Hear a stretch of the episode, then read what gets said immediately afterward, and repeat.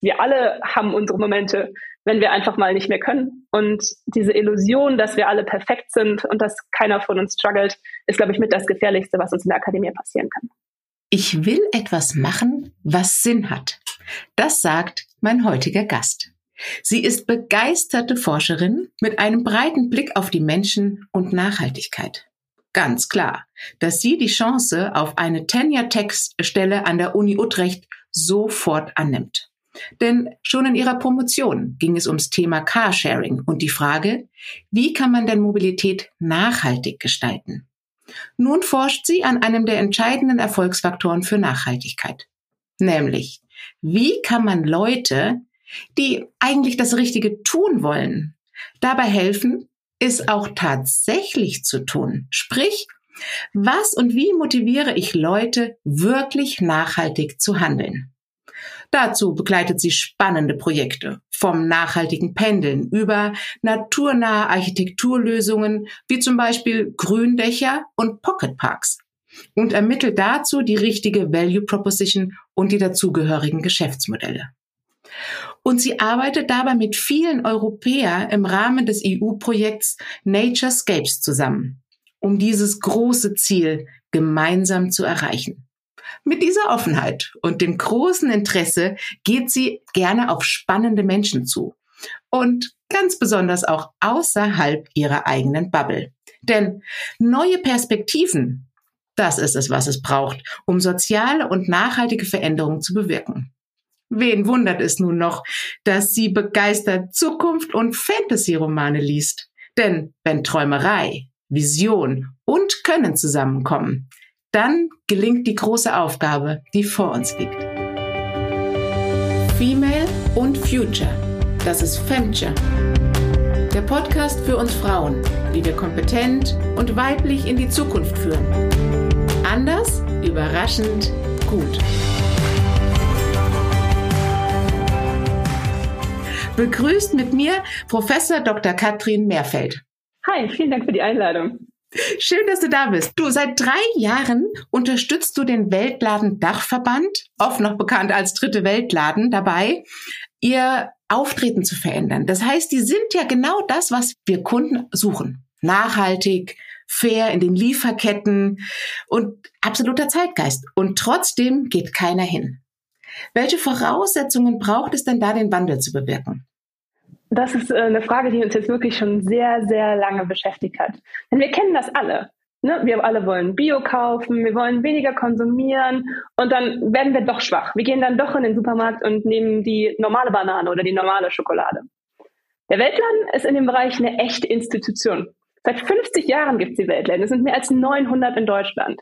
Und für mich sind sie so dieses wirklich authentisch, intrinsisch motivierte. Da sind Freiwillige, die sich jeden Tag dahinstellen und Produkte verkaufen. Da ist keine große Organisation, kein großes Unternehmen, das riesige Gewinne macht, aber es sind Leute, die die Lieferkette wirklich fair gestalten wollen. Und du hast recht, die Weltläden sind absolut im Zeitgeist. Trotzdem sehen wir, dass vor allen Dingen junge Leute überhaupt nicht hingehen. Und das liegt zum einen daran, dass die Weltladen halt so ein bisschen angestaubt sind. Ich weiß nicht, warst du schon mal in einem Weltladen in letzter Zeit? Ich bin tatsächlich auch intrinsisch motiviert und unterstütze sie, aber ich äh, teile die Einschätzung des leicht Verstaubens und man hat immer so auch so eine kleine Hemmschwelle dann zu sprechen dort. Es ist irgendwie ein bisschen komisch, obwohl ich das voll unterstütze und auch immer ganz fleißig Körbe und Sachen kaufe. Ja, es ist lustig, ne? Also wir alle, wir alle glauben an diese Idee und die Leute im Wettland sind so herzlich und wirklich auch gut informiert und wissen, was sie tun und trotzdem gehen wir nicht hin. Und wenn wir das haben, wenn wir dieses Unternehmen haben, das authentisch ist, das genau das Richtige tut, wo alle Werte stimmen, dann haben wir ein reines Marketingproblem. Und bei solchen Problemen bin ich immer interessiert, weil das ist das, wo wir wirklich Veränderungen bewirken können, wenn alles schon richtig ist, aber es nur um die Kommunikation geht. Und ein Schlüsselfaktor, der da reinspielt, wenn wir wirklich Leute motivieren wollen, ihr Verhalten zu ändern, ist die sogenannte Attitude-Behavior Gap. Also wenn wir sagen, hey, ich als Mensch habe vielleicht den richtigen Attitude, aber in der Umsetzung, also in dem, was ich tue, da mache ich das einfach nicht. Und es gibt viele Marketingmechanismen, mit denen wir das tatsächlich beeinflussen können. Zum Beispiel, wenn wir sagen, hey, wir haben Fairtrade-Güter, die haben einen bestimmten Preis. Und normalerweise wissen wir, keine Ahnung, wie deine Wahrnehmung so war, aber normalerweise sind die schon ein bisschen teurer als ein normales Produkt. Wenn wir jetzt zum Beispiel ganz klar machen können, hey, diese Bestandteile dieses Produkts ergeben diese Bestandteile des Preises, wissen wir aus der Forschung, dass Leute viel eher bereit sind, das Produkt zu kaufen. Weil sie dann genau wissen, hey, dieser Anteil geht wirklich in den Zweck, den ich unterstützen möchte. Und dadurch gibt es so einen kleinen Kaufimpuls. Andere Sachen, wo es wirklich auch nur Marketing gibt, ist es eben diesen Mehrwert konkret zu machen oder diese Value Proposition, die du schon erwähnt hast. Zum Beispiel kann ich genau zeigen, hey, dieser Person, diesem Projekt wird geholfen. Ich kann zeigen, dass ich mit meiner Investition in diese Banane vor Ort einen Brunnen baue oder eine lokale Gemeinschaft unterstütze. Vielleicht ist es das, was mich als Person motiviert, dass ich wirklich meinen, den Mehrwert meiner Handlung in diesem Moment reflektieren kann und sehen kann. Oder aber es gibt Möglichkeiten, wie man durch sogenanntes Signaling, also ein Signal senden, ähm, mehr Transparenz schaffen kann. Ganz klassisches Beispiel dafür sind bestimmte Labels. Ähm, wir kennen zum Beispiel die B Corp-Zertifizierung, die sehr, sehr bekannt ist. Aber es gibt auch Zertifizierungen, die nicht so bekannt sind oder wo wir nicht genau wissen, was dahinter steckt.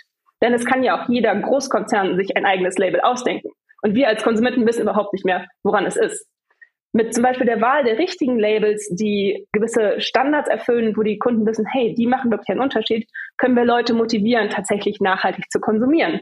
Und wenn wir dann wirklich vom Regal stehen, die richtige Entscheidung zu treffen und das gute Projekt zu unterstützen.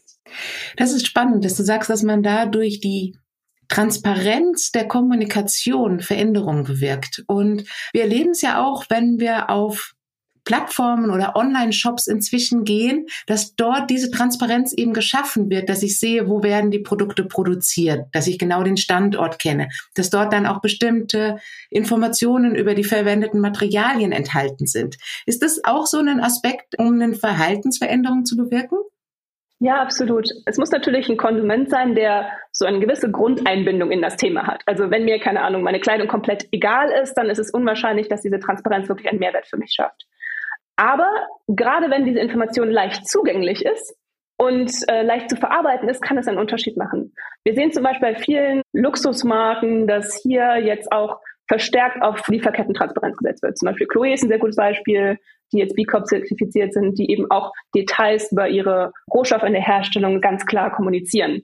Also es kann definitiv einen Kaufimpuls verstärken und auslösen. Und es ist halt großartig zu sehen, dass diese Fairtrade oder Transparenzbewegung, die vor mehr als 50 Jahren von einer Institution wie dem Weltladen gestartet wurde, heute diese Implikationen hat, dass sie dieses Lieferkettengesetz etc. durchsetzen konnten. Es ist wirklich großartig zu sehen, dass wir diesen Trend haben, aber es reicht halt manchmal einfach noch nicht, um den Kunden zu überzeugen. Mhm. Wie siehst du denn diese Bewegung Richtung Zirkularität? Also wenn ich mir angucke, Timberland zum Beispiel, die ihr gesamtes Produktdesign auch dahingehend umstellen, dass die einzelnen Komponenten zukünftig wieder getrennt werden können, um einem Recyclingprozess zur Verfügung gestellt werden können. Was ich bei denen auch total spannend finde, die haben eine Webseite jetzt aufgemacht, wo sie gebrauchte Schuhe reparieren und du sozusagen einen zweiten Markt aufbauen kannst für hochwertige Timberland-Schuhe. Wie wäre denn das als zusätzliche Geschäftsmodellidee?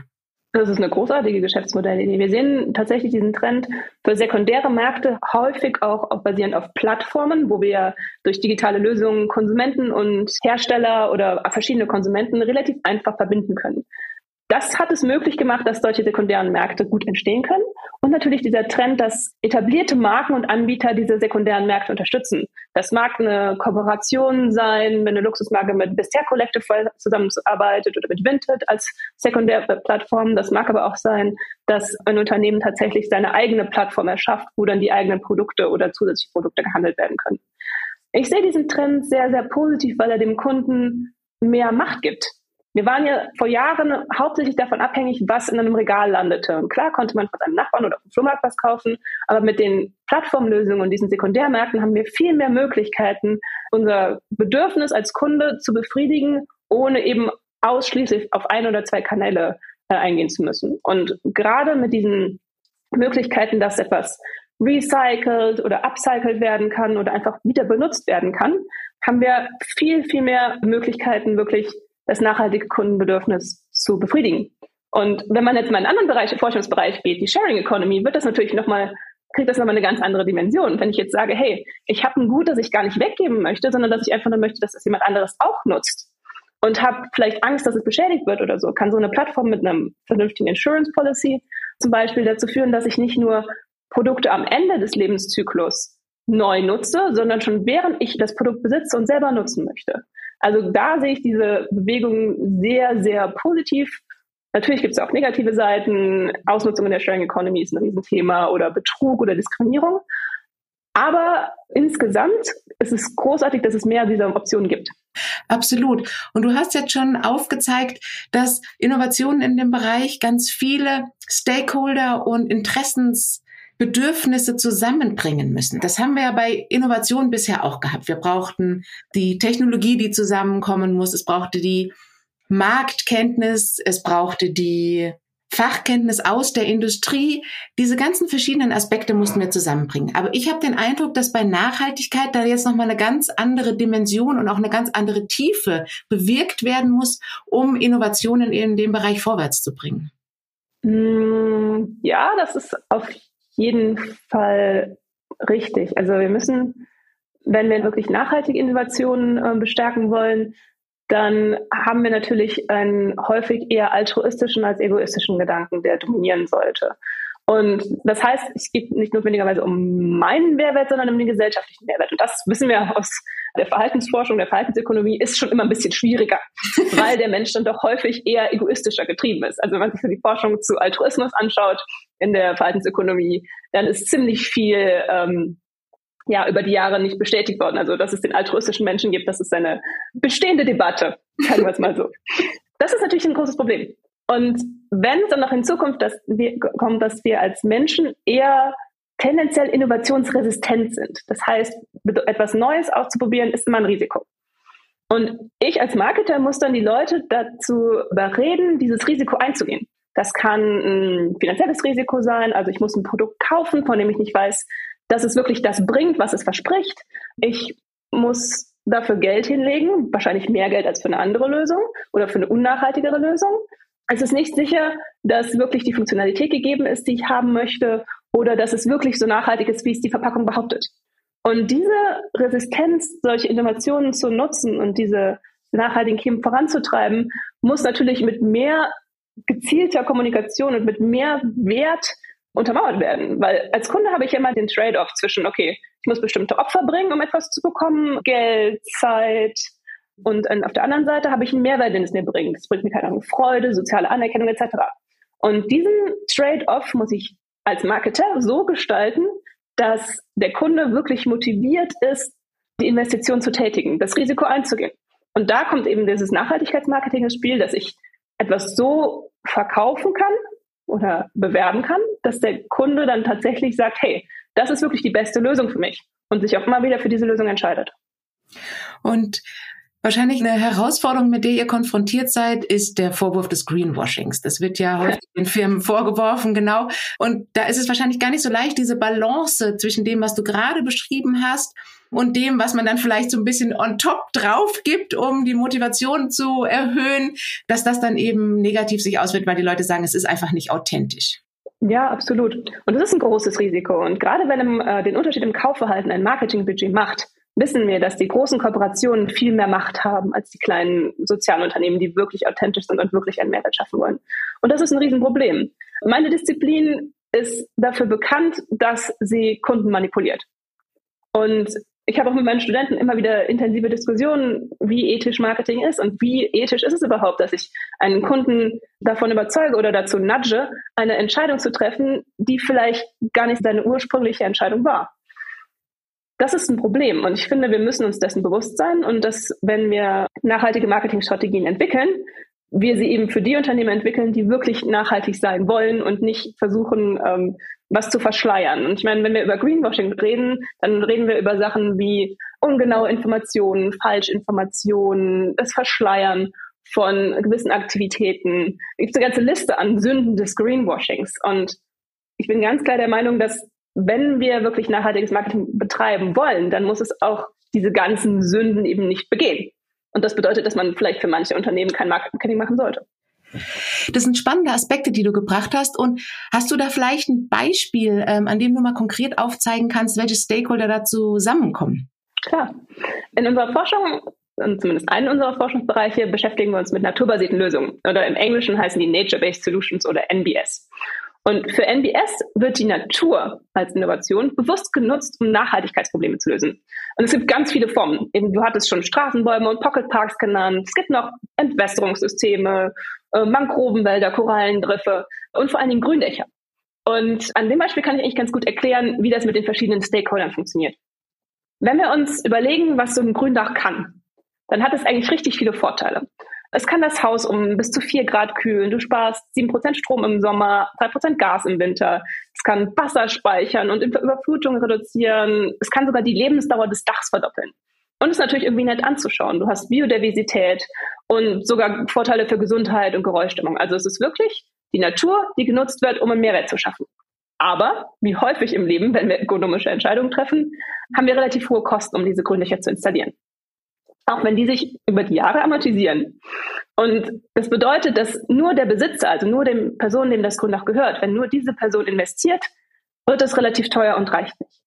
Aber wenn wir jetzt wissen, hey, es gibt eben diese ganzen Mehrwerte, dass die Überschwemmungen nicht stattfinden oder dass es Vorteile für die soziale Zusammen den Zusammenhalt gibt, dann wissen wir, dass verschiedene Stakeholder mit reinkommen können. Das heißt, die lokale Gemeinde in den Niederlanden zum Beispiel unterstützt Grünlöcher, weil sie eben den, das Wassermanagement verbessern.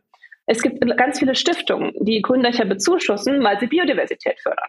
Dadurch haben wir dann auf einmal eine Kalkulation, die ziemlich nah dran ist, kostenoptimiert zu sein. Das heißt, es ist ein finanzieller Mehrwert für fast alle Parteien. Und tatsächlich hatten wir in den Niederlanden einen ganz coolen Fall, wo eine lokale Versicherung gesagt hat, hey, wir übernehmen einen Teil der Kosten, weil eben auch die Lebensdauer des Daches durch dieses Gründach optimiert wird. Und dadurch wurde das Ganze ein positiver Business Case für alle beteiligten Stakeholder. Und damit das aber passiert, müssen wir in unserer Arbeit herausfinden, was ist der Mehrwert für die einzelnen Parteien und wie können wir diesen Mehrwert kommunizieren. Weil nur weil der Besitzer gerne ein hübsches grünes Dach hätte, heißt das ja nicht, dass die Gemeinde weiß, dass es für sie einen Vorteil im Wassermanagement bietet. Und das bedeutet, dass wir herausfinden müssen, hey, welche Gruppen sind überhaupt involviert? Weil es gibt ganz viele, an die man nicht denkt oder die man einfach übersieht. Und in dem großen EU-Projekt, wo ich jetzt mitarbeite, da schauen wir uns das ganz konkret an. Wer sind die Gruppen, gerade die, die vielleicht nicht beachtet und gehört werden? Und wie kann man die einbinden, um eben solche naturnahen Lösungen möglich zu machen? Das finde ich total spannend, dass du aufgezeigt hast, wie unterschiedlich die Stakeholder und auch die Interessen an ein und demselben Thema sein können, wie du es jetzt eben aufgezeigt hast für Gründächer, dass da Leute dabei sind, an die man so originär gar nicht gedacht hat. Und dafür braucht man ja gesamte Ökosysteme. Das schafft man ja nicht als einzelne Institution etc. Welche Rolle spielt denn die Forschung da dabei? Ähm, das ist echt eine sehr komplexe Frage. Äh, ich bin kein Ökosystemforscher, äh, weder im biologischen Sinne, wo es dann um Flora und Fauna geht, noch im VWL-Sinne, wo es dann um so klassische Zusammenarbeiten von Startups etc. geht. Was wir uns anschauen in dem Kontext ist tatsächlich aber Teilnehmer in diesem Ökosystem. Also wir versuchen herauszufinden, hey, wer ist denn relevant? Und das kann fast alles sein, von lokalen Banken über Startups bis hin zum Imkerverein oder zu den lokalen Pfadfindern. Denn wenn alle zusammenarbeiten, ist relativ viel möglich. Denn Ressourcen sind sehr, sehr unterschiedlich. Wenn ich zum Beispiel einen Vortrag für eine Bank halte und ist der Konsens normalerweise, hey, das ist super, was ihr hier vorschlagt, aber dafür haben wir zu wenig Zeit. Gleichzeitig hat aber vielleicht der lokale Freiwilligenverband relativ viel Zeit, aber findet eben Finanzierungsprozesse für die Natur sehr, sehr schwierig und traut sich das nicht zu. Viele Projekte passieren einfach nicht, weil wir nicht genug kommunizieren und nicht gut genug darin sind, Ressourcen zu teilen.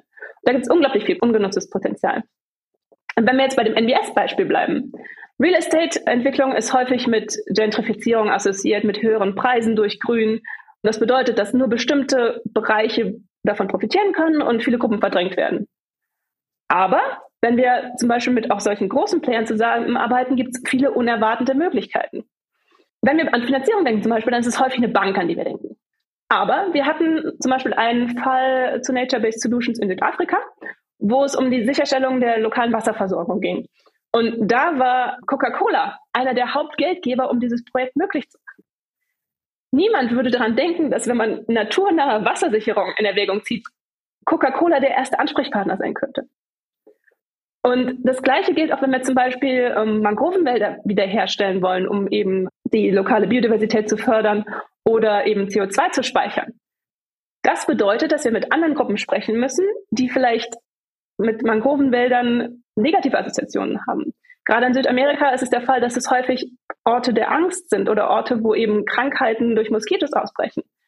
Wir müssen alle mit einbeziehen, um die Perspektiven zu verstehen und dann entsprechend die Vorteile und Mehrwerte kommunizieren. Denn letztendlich sollte ja jeder Zugang zu Natur und ihren Vorteilen haben und nicht nur ein paar Leute, die sich einen netten Park vor die Tür setzen können, weil sie sich das finanziell leisten können. Und deshalb müssen wir eben Ökosysteme gesamtheitlich denken. Wirklich sagen, hey, wer ist alles betroffen? Was ist der individuelle Mehrwert? Und in der Praxis bedeutet das, dass wir eben nicht mit großen Zahlen aus einer Datenbank spielen können, sondern dass wir als Forscher wirklich vor Ort sein müssen und mit den Leuten reden müssen, die richtigen Leute erst finden und dann zuhören und wirklich erfahren, hey, das ist unser Problem, das könnte vielleicht eine Lösung sein, aber damit alle mitmachen, braucht es eine Botschaft, die klar ist und bei der wir wissen, hey, das ist der Ansprechpartner. Spannend. Also diese Vernetzungstätigkeit und das vorherige Verstehen wirklich der Bedürfnisse jeder einzelnen Interessengruppe. Das ist natürlich spannend, auch wahrscheinlich auch oft überraschend, oder? Da hört man bestimmte Sachen, an die man vorher gar nie gedacht hätte. Und ich meine, du hast es so schön gesagt, dass du gerne auf Menschen zugehst. Das ist wahrscheinlich ein Aspekt, der dir auch große Freude dabei macht, oder? Ja, absolut. Also ich bin äh, eine qualitative Forscherin, das heißt, die Leute, mit denen ich zusammenarbeite, das passiert immer im Kontext auf einer persönlichen Ebene und das passiert eben, indem ich mit den Leuten rede. Das heißt, ich stelle ganz, ganz viele unangenehme Fragen, manchmal auch angenehme. Und basierend darauf entwickeln wir eben Theorien und versuchen Wissen zu generieren. Und das ist eine ganz andere Herangehensweise als viele meiner Kollegen in der Volkswirtschaft, die eben einen großen Datensatz bekommen und darauf basierend mit statistischen Methoden versuchen herauszufinden, was passiert ist. Ich stelle meistens Warum-Fragen. Warum tust du dies? Warum denkst du das? Warum könnte das so und so sein? Und mit diesem Wissen schaffen wir eine ganz andere Perspektive. Weil viele Gruppen könnten in so einer Datenbank einfach untergehen. Die könnten nicht erfasst werden. Gerade wenn wir so Zensusdaten haben oder so, wissen wir, dass da nicht immer alle Gruppen angemessen repräsentiert sind. Und wenn man halt wirklich dann mal in so eine Community reingeht und mit den Leuten redet, dann lernt man Sachen, über die hat man vorher noch nie nachgedacht. Und gerade diesen inspirierenden Aspekt an der Forschung, den finde ich wirklich faszinierend. Spannend. Jetzt ist es ja so, dass du auf der EU-Ebene mit Harriet Bulkley zusammenarbeitest. Und die setzt sich ja ein für Nachhaltigkeit in der Politik und auch in den Regulatorien. Das heißt, da wirkt sie nochmal auf einer ganz anderen Ebene wegebnend für diese Themen und für die Forschung, die du betreibst.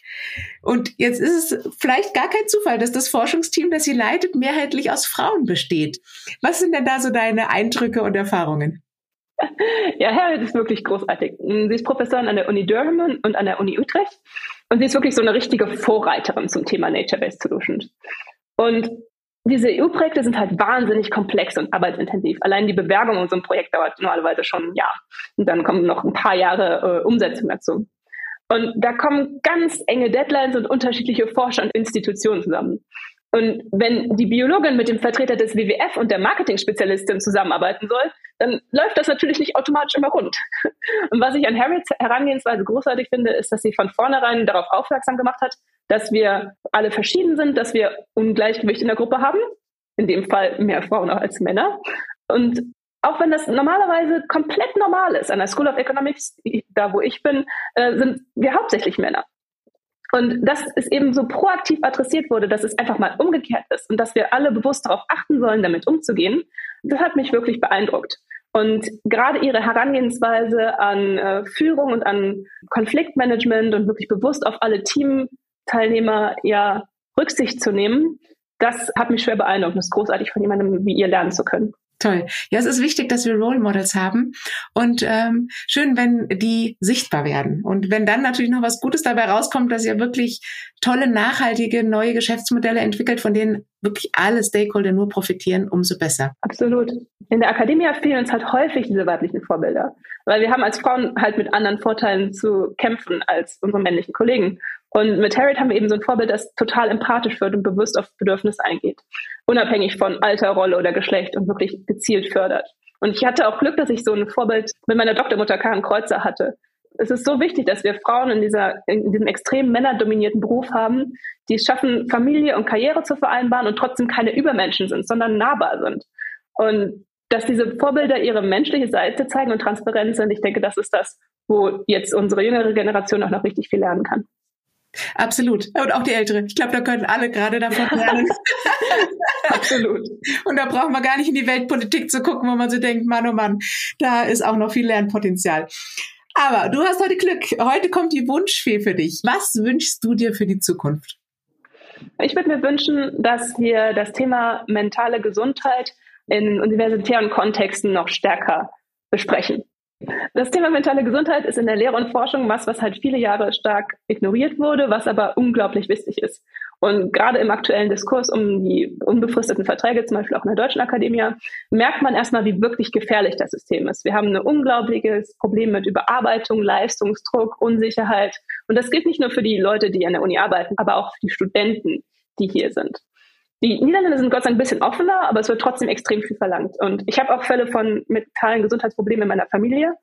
Und was ich mir wirklich, wirklich wünschen würde, ist, dass wir noch offener mit dem Thema umgehen, dass wir als Lehrkräfte aktiv Studierende auffordern, zu sagen, hey, du kommst gerade nicht gut klar, woran könnte das liegen? Dass wir diese Infrastruktur haben, wo Studierende sich auch gegenüber ähm, Betreuern etc. öffnen können, wo wir mehr Verständnis zeigen wenn jemand nicht so gut klarkommt wie vielleicht die anderen in der Klasse oder im Forschungsprojekt. Und dass wir, auch wenn wir nach außen immer so erscheinen, dass alles bei uns perfekt läuft, öfter teilen, wenn wir selber Probleme haben. Weil ob es jetzt äh, die Herausforderung des Elterndaseins ist oder die Komplexität eines Forschungsprojekts. Wir alle haben unsere Momente, wenn wir einfach mal nicht mehr können. Und diese Illusion, dass wir alle perfekt sind und dass keiner von uns struggelt, ist, glaube ich, mit das Gefährlichste, was uns in der Akademie passieren kann. Absolut. Ein wunderbarer Wunsch. Und ich glaube, viele Frauen, die jetzt zuhören, haben genickt und haben gesagt, ja, das, was du in der Forschung beschreibst, das erleben wir in der Wirtschaft ganz genauso. Und da ein offenes Ort zu finden und vielleicht auch schon früher mal was zu besprechen. Ja, bevor man schon von mentaler Krankheit sprechen kann oder Burnout oder dass man einen Infekt nach dem anderen hat, dass man einfach sagt, oh, da struggle ich gerade ein bisschen, ein offenes Ohr findet und vielleicht greift ein Kollege oder eine Kollegin unter die Arme und unterstützt. Das ist wunderbar. Liebe Katrin, es war ein wunderbares Gespräch. Und ihr, liebe Zuhörerinnen, wenn ihr sagt, ja, ich will weiterhin so tolle Frauen wie die Katrin hören, dann hinterlasst gerne ein Like. Der Algorithmus liebt es. Die Rezension ist äh, immer willkommen von euch. Und in zwei Wochen geht's weiter. Super, vielen Dank, dass ich hier sein durfte. Danke, liebe Katrin.